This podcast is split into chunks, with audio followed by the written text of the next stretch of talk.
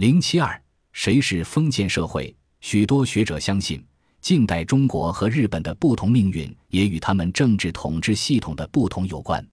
学者们在考察中国和日本的政治结构时，发现中国和日本对社会控制和社会秩序的保持的态度很不一样。日本的统治者看来对操纵社会的能力是成竹在胸，他们知道怎样对付面临的问题。日本政府的结构是高度集权化和高度分散化两方面因素的综合。由德川幕府统治者建立的控制系统是封建控制中最紧密、最有效的系统之一。列维认为，前现代的中国和日本的政治系统是明显不同的。而莫尔德虽然承认两国间不同的存在，但他批评传统社会理论夸大了这种不同。他认为，在西方势力进入东亚之时，两个社会的总体特点是同多于异。显然，当莫尔德强调外力因素的时候，他并没有仔细观察这两个社会的内部。实际上，那些强调内部因素的学者已经提供了很多证据，证明中日两国政治系统的不同性。封建主义一词经常被用来比较中日两国的政治统治系统。大多数学者认为，前现代的日本是封建社会，而中国不是。在讨论封建社会的时候，我们发现“封建”一词常常没有被明确定义。一般来讲，当“封建”一词用来描述社会性质时，在西方的概念中至少包括以下特点：一、封闭的社会等级和非常明确的权力等级。二、贵族的权利以其土地占有为基础；三、土地占有系统决定政府形式；四、农奴不是奴隶，也不是领主的个人财产，但他们被束缚在土地上。显然，美国历史学家在讨论中国和日本社会时，几乎都用的是这个定义。根据这个定义，封建性在日本很强，而在中国很微弱。德川时期的日本。农民和贵族都永远保持他们的原有身份而不可僭越，这种身份与他们的财产多少没有直接联系。巨富的农民不是贵族，而贫穷的贵族也不是农民。虽然中国的社会流动经常是很困难的，但自周朝以后，便社会流动从来没有完全封闭过。在前现代的中国，向上和向下的社会流动普遍存在。一介村夫或农家之子可达到官僚层级的顶端，而同时富裕的士绅家庭不仅可能失去财产和权利，并且可能降至农民甚至更下层的社会身份。不过，日本的封建也不同于欧洲。在十二世纪，日本武士阶层便进入历史舞台的中心。把日本引导进入一种社会和政治的组织，更接近于封建时代的欧洲，而不是集权化官僚国家的中国。根据莫尔的考察，德川幕府的政治系统处于集权化的农业的官僚体制的中国与十分松弛的封建中世纪欧洲之间。这种系统使日本社会包含着不同的动力。我们都知道，封建在欧洲是分散化，但根据赖肖尔和克瑞格的定义。日本却是集权化的封建，这种集权化的封建是一种非常稳固的政治系统，但马里乌斯·詹森和罗兹曼认为这种集权不是绝对的集权。德川时期的日本政治不用实行可能导致倒退的绝对集权，便克服了分裂，而且日本的封建还是老的统治阶级，有可能防止了一场革命。到十九世纪八十年代末。日本已经形成了集权化管理系统，引导了日本的现代化过程。为什么日本能成功的克服分裂和避免革命呢？这与日本的政治系统特点有关。在日本，天皇和天是紧密连接在一起的。由于这种紧密的连接，实际的权力掌握便发生了变化，天皇和国家间的纽带便必然松弛。在明治末期。大多数日本人都把天皇视为一种国家军事成功和快速现代化的象征，而不是绝对的皇权。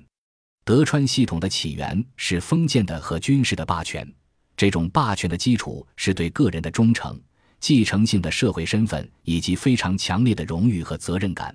这种道德品质从商人阶级散布到其他阶级。而在中国，皇帝总是与他统治的国家紧密连结在一起，因此不可能利用皇帝去反对国家。在前现代社会中，政治权力总是与宗教连在一起。到十九世纪末，日本的国家崇拜已经成为全国性的大众宗教活动，通过神话帝国权威而创造了政治的合法性。在中国，国家也掌握有许多宗教机构，并支持国家崇拜，但从宗教产生的权力和权威却相对微弱。考察整个晚期中华帝国的历史，我们可以发现，统治权和宗教是分离的。中国的皇帝并没有有效地建立起宗教的王朝象征。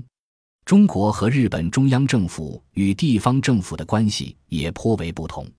在日本，在幕府和地方政府之间没有一个官僚主干系统连结。幕府官员虽然控制地方，但并不由他们自己亲自管理，而是另有一个从城堡到村庄的官僚管理机构。克瑞格指出了一个有趣的现象。即日本的官僚机构的起点，恰恰是中国官僚机构的终点。虽然十九世纪五六十年代幕府及其控制被铲除，但地方官僚仍稳固地保持下来。在传统中国，政府的结构是中央、省和地方三级管理体制和由专门化的官僚操纵的全面的稳定的政治体系。罗兹曼认为，这种理性化的官僚模式设立了各级行政运作的标准。控制了地方官的任免，这样便否决了地方自治的全部权利。当讨论中国和日本的地方社会时，“自治”这个词常被用来描述社会控制的模式。在我看来，罗兹曼过分强调了中国的官僚权力。中国官僚系统从中央贯穿到地方，但终止在县衙。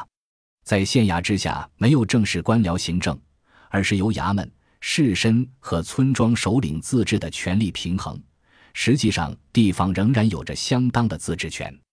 特别是在太平天国以及地方社会秩序的重建以后，官僚系统日益衰弱，而自治权进一步扩大。在清朝覆没以后，这个政治力量的平衡才被打破。按照莫尔德的描述，日本社会是相对自治的社会，而中国社会是结合的社会。但这里的所谓自治与我们前面所讨论的地方社会的自治有不同的含义，其实是独立的意思，是针对国外势力影响而言的。所谓结合，根据我的理解，就是中国社会被迫拉入或结合到世界系统中。莫尔德力图回答受外力影响的中国和日本的政治系统在十九、二十世纪对两国经济发展所引起的不同结果。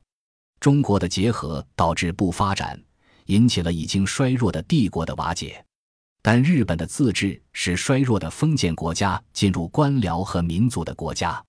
明治政府能够稳定的扩张中央权力进入社会，通过鼓励私人投资工业以推动国家的工业化。中国的行政结构是由皇帝操纵的官僚国家。詹森和罗兹曼相信，在这个结构中。任何新机构的建立和新功能的产生，都只能是在一场大灾难和大危机之后。相反，德川幕府的行政结构是根据需要，政府的发展是对存在问题的反应，因此政府相对容易去设立适应新需要的部门，如处理外交、军事和新工业的机构。其实，中国的统治者不能有效地操纵国家机器的原因，还关系到统治结构的规模。相对其巨大的人口，清朝只有很小的官僚机构，因而导致了私人网络卷入行政管理，结果不可避免地削弱了国家行政管理的效能。相反，就其人口规模来说，德川日本具有庞大的和紧密的地方官僚机构，因而强化了控制社会的能力。